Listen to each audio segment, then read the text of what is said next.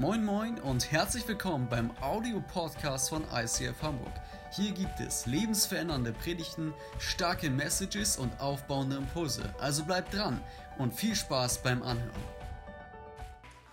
Willkommen, willkommen zu Hause bei dir in dem Livestream. So schön, dass du eingeschaltet hast. So schön, dass du vielleicht gerade eine unserer, von unseren zwei Microchurches besucht und auch so schön, dass du hier im Emporio vor Ort bist.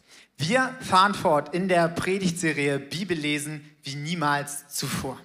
Und wir beschäftigen uns heute mit der Frage, wie kann ich die Bibel verstehen? Olli hat schon so bewusst gefragt, ja, verstehst du alles, was du liest? Und nein, das tun wir gar nicht immer. Und genau da wollen wir heute ansetzen und ganz bewusst in dieser Serie fortfahren. Ich habe mich im letzten Jahr zweimal verlieben dürfen. Ich habe sie euch sogar mitgebracht. Die gute Bibel. Ja, ihr habt jetzt auf andere Bilder gehofft, ich kenne euch. Aber ich habe mich im letzten Jahr zweimal in die Bibel verlieben dürfen. Und was heißt das auch? Ich habe vorher im Alltag irgendwie den Kontakt zur Bibel verloren. Ich studiere Theologie, das hat nichts geholfen. Ich lese täglich in der Bibel, aber trotzdem war eine gewisse Distanz da. Und deswegen möchte ich dir jetzt heute zwei Geschichten mitgeben, wie ich mich verlieben durfte, in der Hoffnung, dass du das auch lernen darfst. Das zweite Mal war, als ich meinen Jahresvers gezogen habe. Ich beende, will in diesem, diesem, Jahr mein Studium beenden. Das heißt, ich habe noch eine gefühlt so lange To-Do-Liste und weiß gar nicht genau, wie ich das alles hinbekommen soll. Und dann habe ich den Jahresvers gezogen und dort steht im Psalm 90, Vers 17, Herr unser Gott, sei freundlich zu uns, lass unsere Arbeit nicht vergeblich sein. Ja, Herr, lass gelingen, was wir tun. Und ich wusste in dem Moment so voll, hey, das spricht in meine Studiumssituation hinein und Gottes Wort ist für meinen Alltag relevant. Gott sieht mich da, wo ich im Alltag stehe und genau da will er reinsprechen. Und das ist mein Wunsch für dich, dass du einfach Fragen vielleicht aus dem Alltag, die du hast, Gott hinlegst und dass du erlebst, wie sein Wort in ganz konkrete Situationen in dein Leben reinspricht. Genau das ist, wozu die Bibel geschrieben wurde, um dein Leben zu verändern. Nun fragst du dich vielleicht manchmal, wenn du irgendwas nicht verstehst, woran das liegt. Und Even wird dir erstmal erklären, was genau du vielleicht lesen solltest. Yes, danke Tom.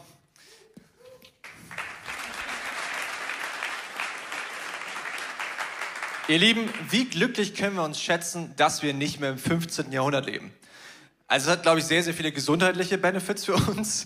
Ähm, aber, und das ist vielleicht vielleicht, das ist sogar viel bessere. Wir haben einen Zugang zur Bibel. Das war früher nicht so. Die Leute sind in die Kirche gegangen und mussten dem Pastor zuhören, was, was der aus dieser Bibel interpretiert, weil er der Einzige war, der Hebräisch konnte und Griechisch konnte. Und die Leute wussten halt nicht, was da drin steht und hatten gar keinen persönlichen Zugang. Deswegen war Luther in dem Sinne auch ein echter Entrepreneur. Wahrscheinlich wäre er heutzutage irgendwie auf dem People's Magazine oder auf dem Forbes so, so stylisch in so einem guten Anzug, so, yeah, der, der Mann, der die Bibel übersetzt hat. Und heutzutage haben wir fast über 40 Bibelübersetzungen im Deutschen. Weltweit noch viel mehr, aber wir schauen jetzt mal nur auf die Deutschen. Über 40 Bibelübersetzungen.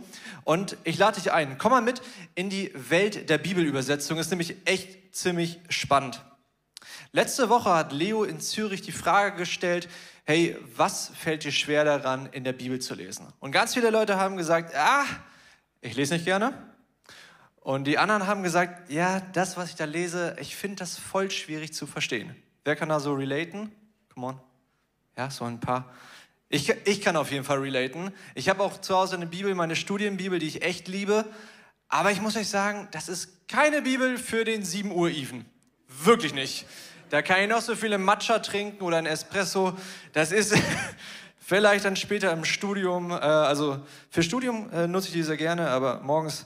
Nee, nee. Und dabei ist mir dann die Frage aufgekommen, und das ist auch meine Frage an dich. Fällt dir vielleicht das Bibellesen schwer, weil du noch nicht deine Übersetzung gefunden hast?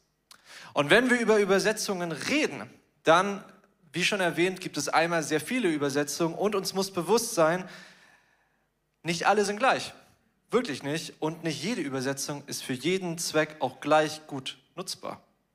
Es gibt kommunikative und es gibt formorientierte Übersetzungen. So, jetzt fragt euch, Even, was heißt das?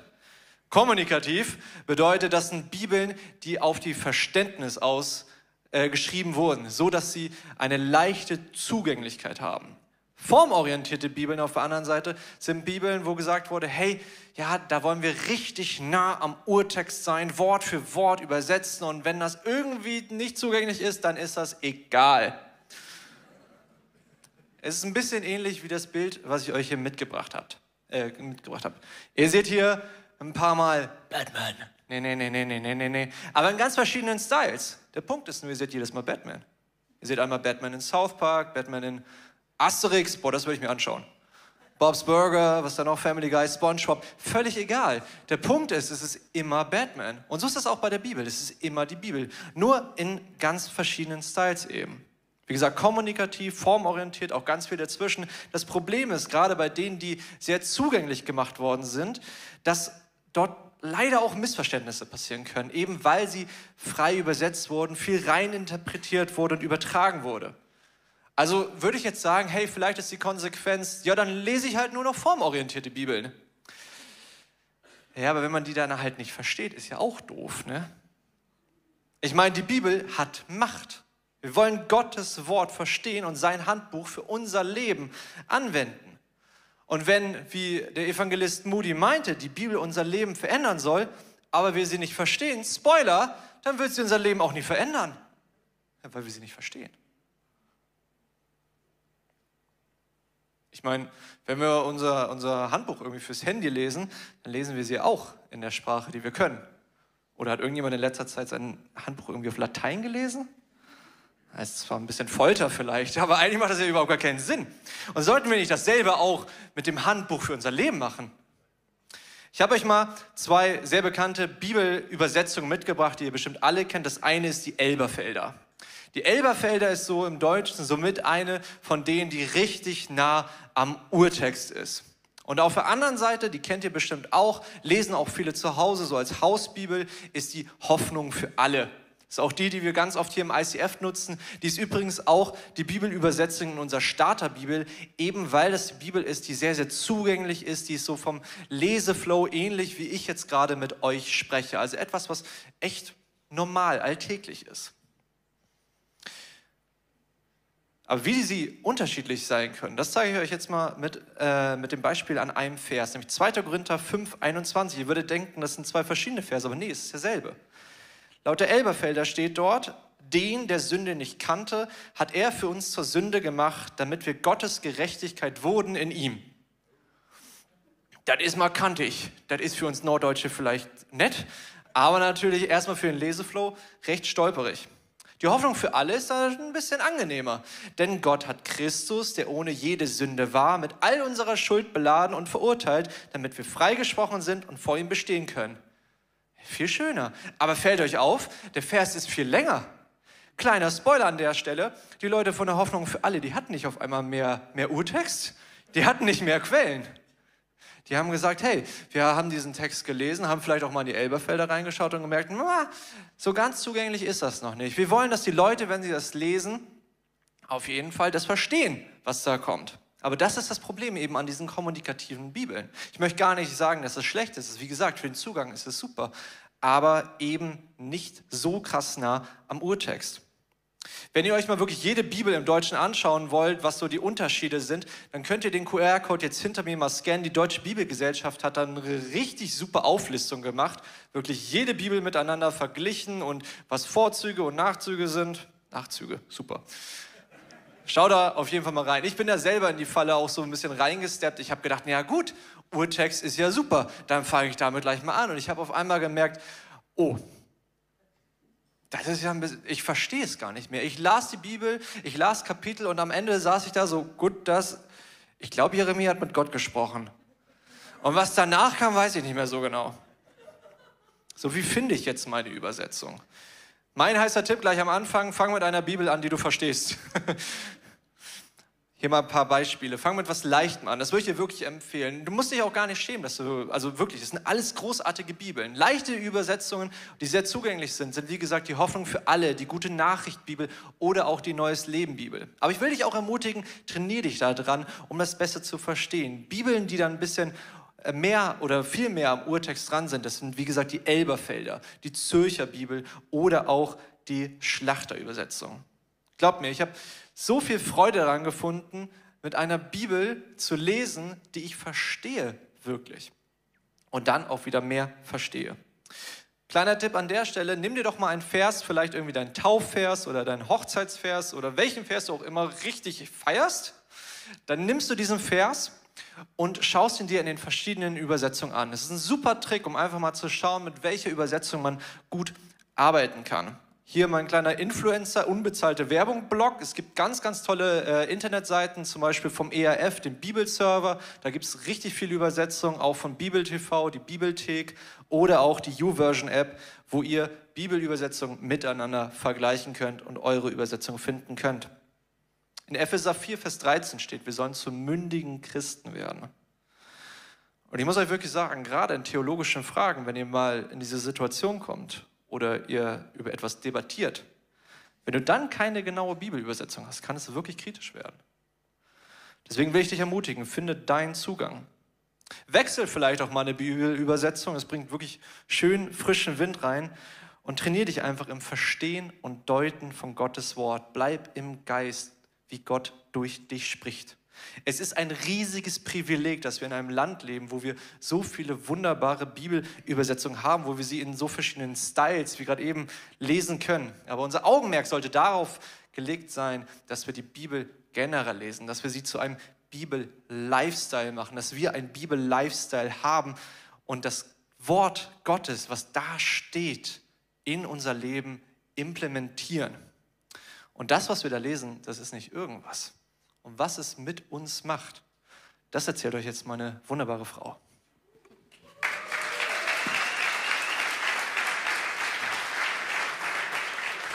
Dankeschön. Ja, Ivan und ich haben letztes Jahr angefangen, jeden Tag äh, morgens in der Bibel zu lesen, mit dem Ziel, sie einmal durchzulesen. Wir sind nicht ganz fertig geworden letztes Jahr, aber wenn wir uns ranhalten, sind wir im Februar durch. Und ähm, ich habe einfach gemerkt, wenn ich morgens diese fünf Kapitel gelesen habe, habe ich die Bibel zugeschlagen und auf einmal kam mir so ein Gedanke so, ey Lea, du hast hier gerade im Wort Gottes gelesen. Das ist nicht irgendwie ein Roman oder ein Lexikon. Und ich habe oft so Momente, wo mich beim Bibellesen so eine Ehrfürchtigkeit und so eine Dankbarkeit überkommt, dass ich einfach mich freue daran, dass ich dieses heilige Stück in meinen Händen halten darf, dass Gott zu mir spricht, dass wir das Privileg haben, wie Even gesagt hat, dass wir das wirklich in unserer Sprache lesen dürfen. Und in Hebräer 4, Vers 12 steht ein wunderschöner Vers. Gottes Wort ist voller Leben und Kraft. Es ist schärfer als die Klinge eines beidseitig geschliffenen Schwertes, dringt es doch bis in unser Innerstes, bis in unsere Seele und in unseren Geist und trifft uns tief in Mark und Bein. Dieses Wort ist ein unbestechlicher Richter über die Gedanken und geheimsten Wünsche des Herzens. Gottes Wort ist nicht tatenlos. Es ist, wie hier steht, Leben und Kraft.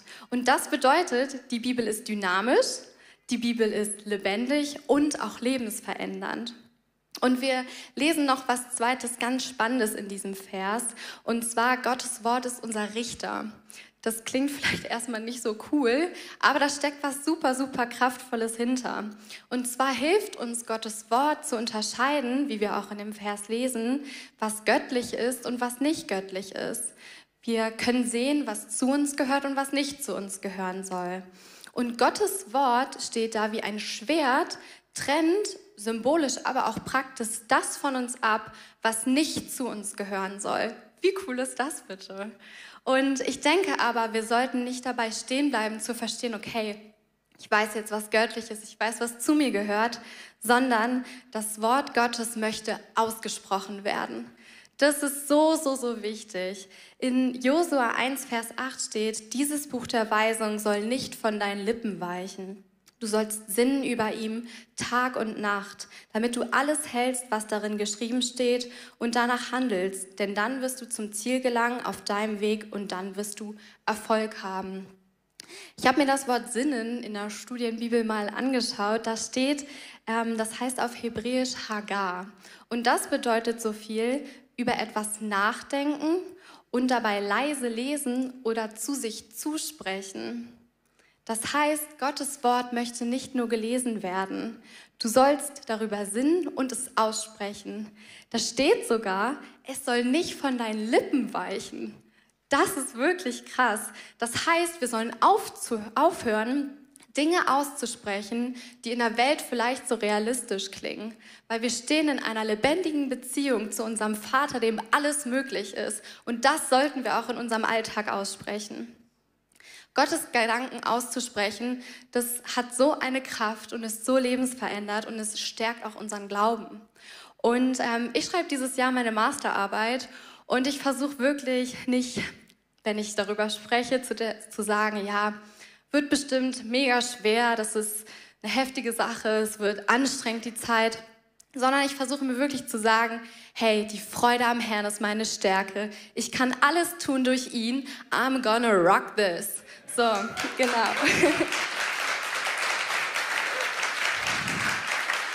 Und in 2. Samuel 22,3 singt David in einem Loblied: Mein Gott, meine Zuflucht, mein sicherer Ort. Er ist mein Schild, mein starker Helfer, meine Burg auf unbezwingbarer Höhe. Du, Gott, bewahrst mich vor den Angriffen meiner Feinde. Wenn der Feind versucht, dich anzugreifen, umgib dich mit der Wahrheit Gottes.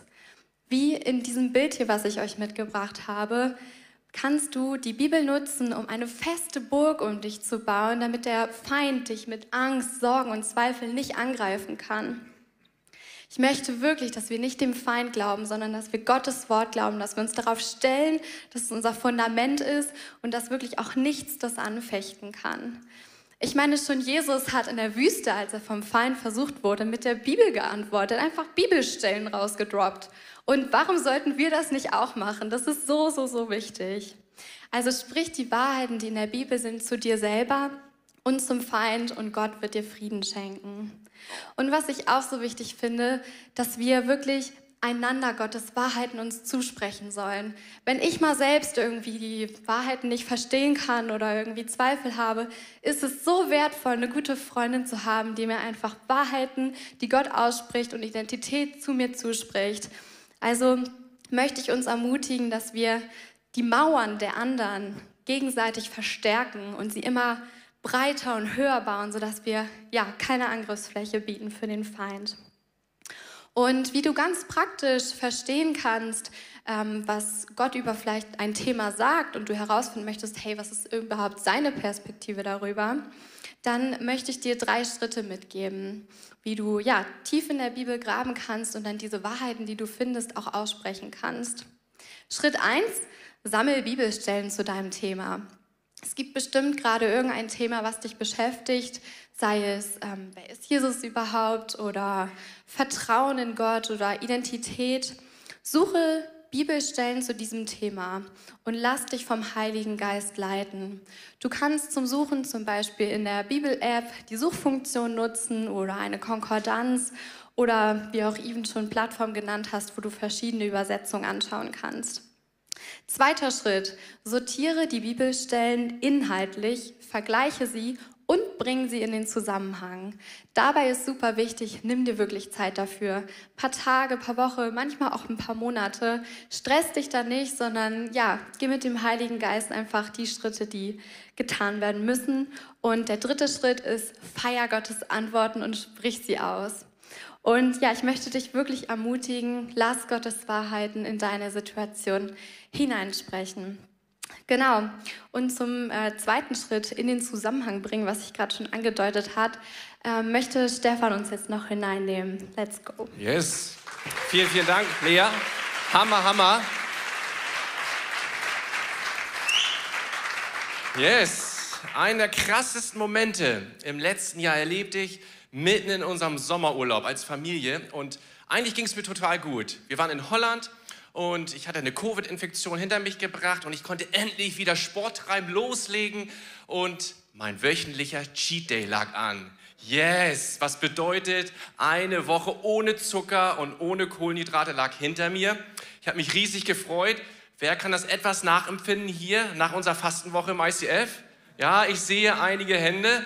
Yes, ich habe mich riesig gefreut und ich bin so ganz leise durch unseren Wohnwagen geschlichen, weil ich wollte natürlich kein Kind im Urlaub zu früh wecken. bin zum Kühlschrank hin und habe dann meine absolute favorite White Chocolate Cream herausgeholt. Yes, ich liebe sie. Immer morgens das erste am Samstag. Den Löffel genommen, herrlich. Das denkt ihr. Es traf mich wie der Blitz. Es hat mich schockiert. Ich habe nichts geschmeckt. Nichts. Ich sofort, das kann doch nicht sein. Klack, nochmal. Mhm. Nichts. Dran gerochen. Nichts. Mist, ich hatte meinen Geschmack und Geruchssinn verloren.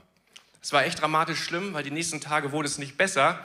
Und ich hatte die große Sorge, dass ich zu den 27 Millionen Menschen gehöre, die nach einer Covid-Infektion ihren Geruchs- und Geschmackssinn nicht wiederbekommen.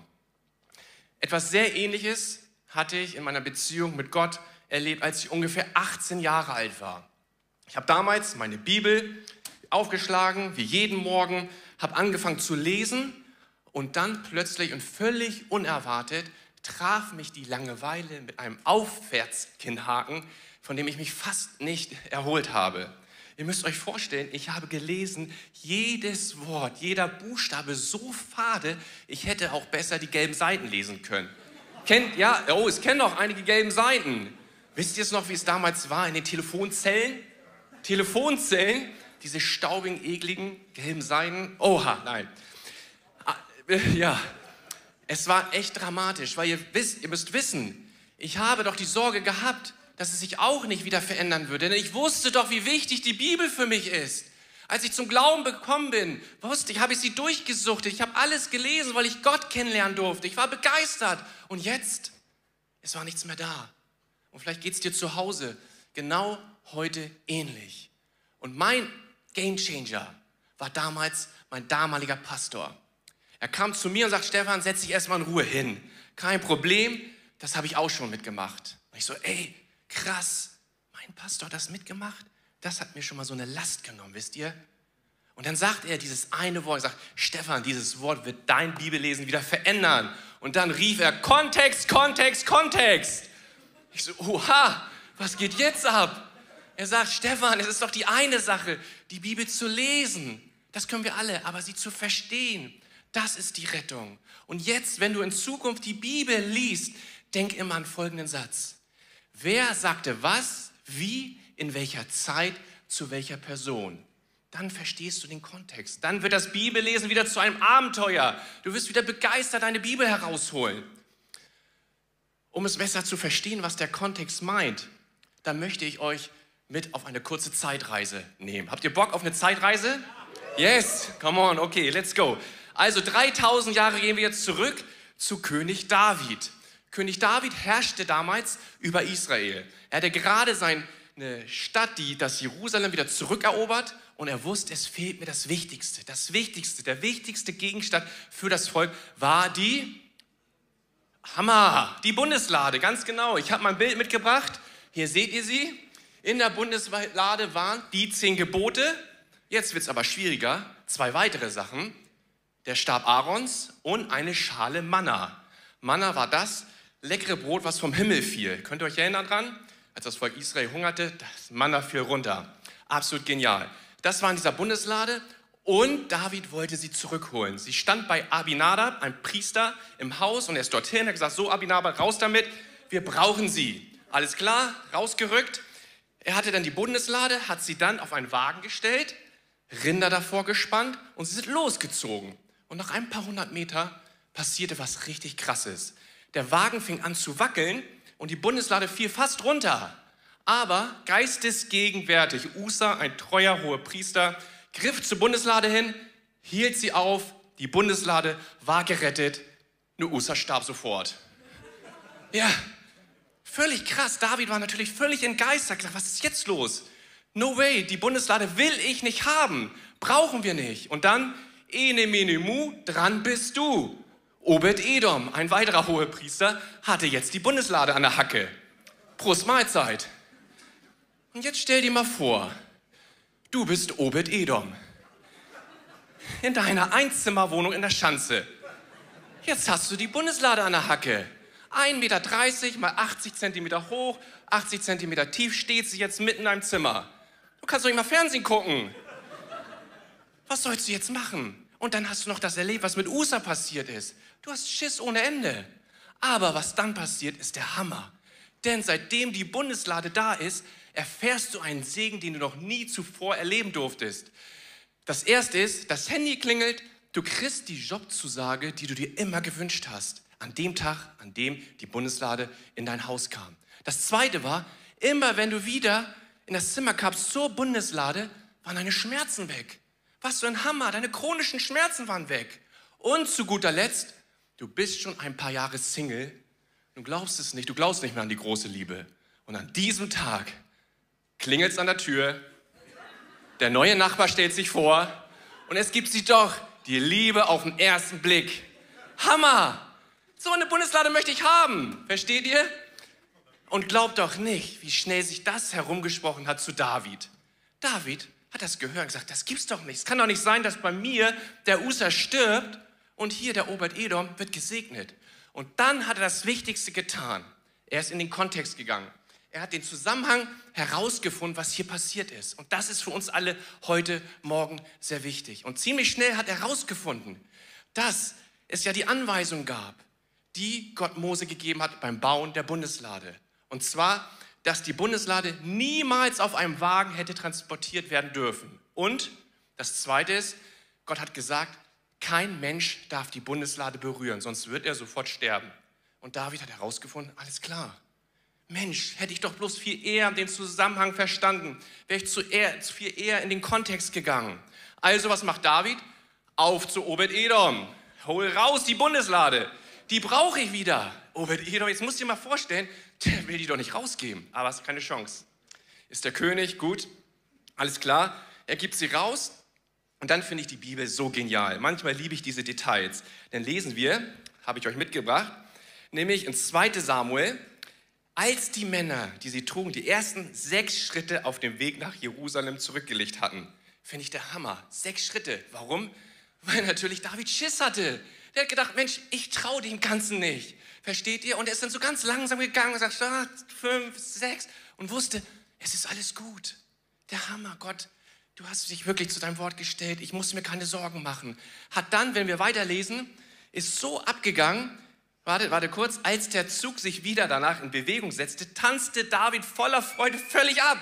Als wenn er den Super Bowl, leider ohne die Packers dieses Jahr, die NBA Finals, Wimbledon und die Fußballweltmeisterschaft an einem Tag gewonnen hätte.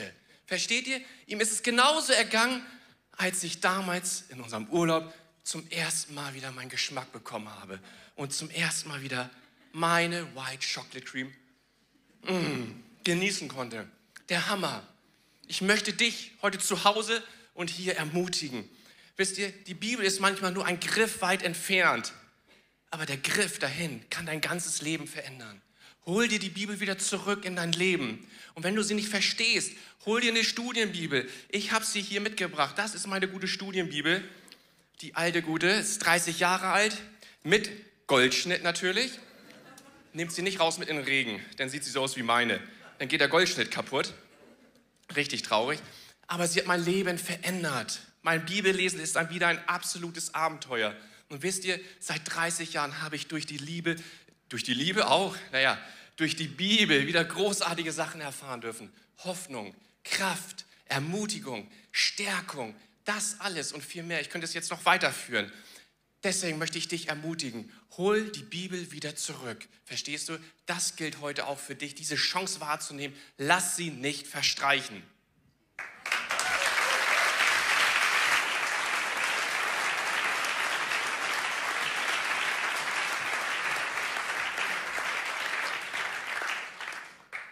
Ich schulde dir noch eine zweite Story, wie ich mich in die Bibel verliebt habe.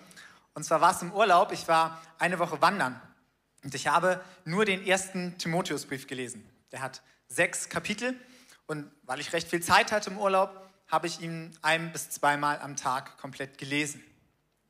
Und was ist passiert? Es ist genau das passiert, was Stefan beschrieben hat. Ich habe den Kontext dieses ganzen Briefes besser verstanden.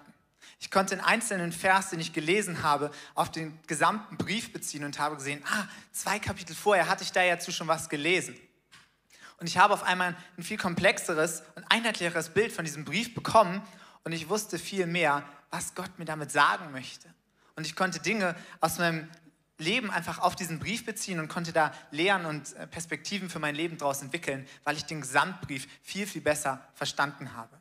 Also möchte ich dir Mut machen, wenn dir gerade der Drive im Bibellesen fehlt, dass du dir einen kurzen Abschnitt von wenigen Kapiteln nimmst und über ein bis zwei Wochen täglich liest. Das kann ein kurzer Brief sein oder vielleicht die Bergpredigt, die hat auch nur wenige Kapitel. Und ich glaube fest daran, dass dann die Kraft vom Wort Gottes in dein Leben reinkommt und du diese Dynamik kennenlernen darfst.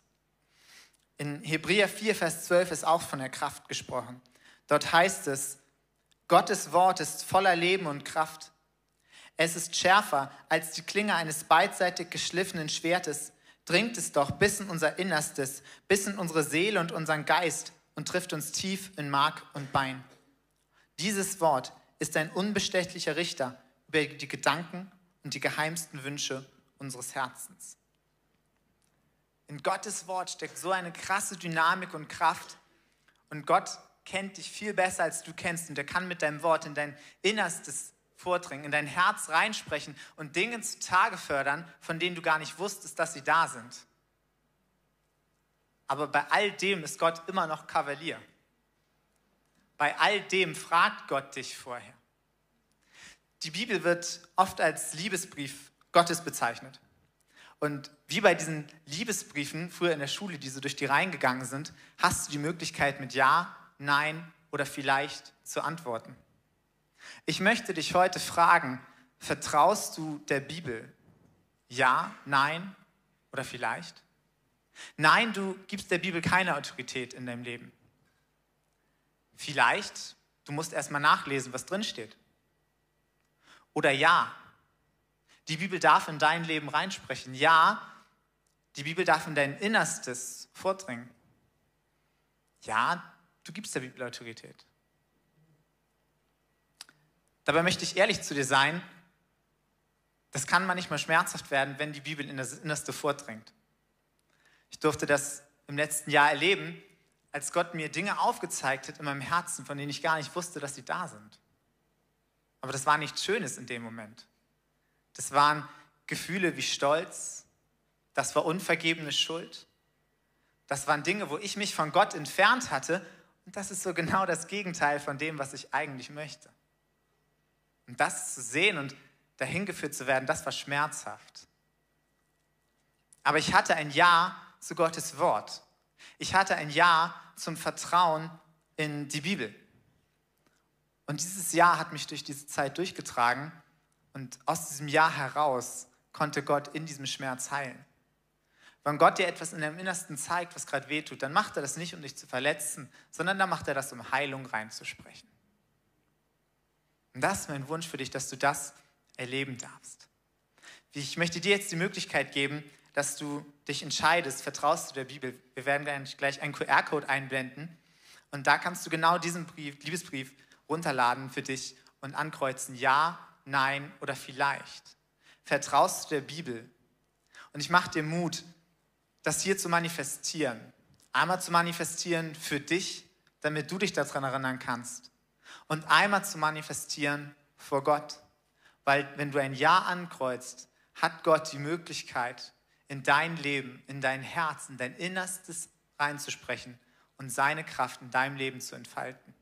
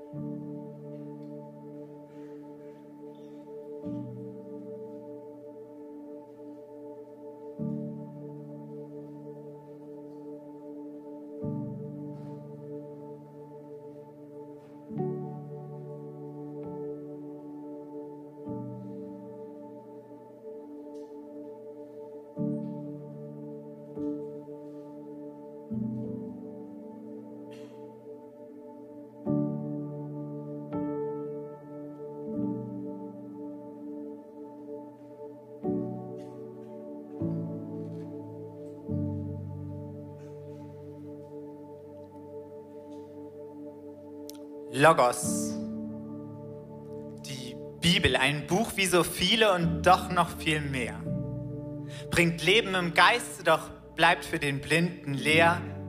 Die Bibel, inspirierte Schrift vom Allerhöchsten, hat Worte zur Freude und zum Trösten. Die Bibel enthält Wahrheit und Gerechtigkeit, bleibt aktuell bis ans Ende der Zeit. Dein Wort berührt die Herzen so vieler Menschen, überwindet Verbote, Verfolgung, Mauern und Grenzen. Dein Wort setzt Menschen frei, wiegt schwer wie Blei. Dein Wort ragt auf wie ein Turm, bringt Hoffnung und Ruhe in den Sturm. Ich bin berührt von dem, was du schreibst mehr als etwas, mit dem du die Langeweile vertreibst. Fasziniert, wie du Wunder an Lehre reißt, durch Prosa und Poesie auf deine Schönheit verweist, dieser Welt deine Gerechtigkeit verheißt und deinen Kindern Flügel der Freiheit verleihst. Ich sehne mich nach deinem Wort, nach deinem Herzen, diesem friedvollen Ort. Ich will dein Wort probieren, extrahieren und für mich paraphrasieren, will die Tiefe der Bibel mit der Höhe multiplizieren und durch mein Herz dividieren. In der guten Exegese die Gefühle vom Verstand selektieren und mit der Brille des Glaubens addieren. Meine Liebe zur Bibel so tief wie das Meer. In meinem Herzen ein Feuer, es brennt so sehr, meine Liebe zur Bibel, glänzend wie ein Sternenmeer, sie zu verstehen, mein größter Begehr. Meine Liebe zur Bibel, sie wiegt ja so schwer. Vertraue dir mehr als einem riesigen Heer. So sprich mit deinem Wort in mein Leben hinein. Lass mir Gnade zuteil, wie den Jüngern den Wein. Sprich mit deinem Wort in mein Dunkel hinein, lass dein Licht über all meinen Schatten scheinen. Sprich mit deinem Wort in mein Herzen hinein. Lass mich als Kind in deinen liebevollen Armen sein.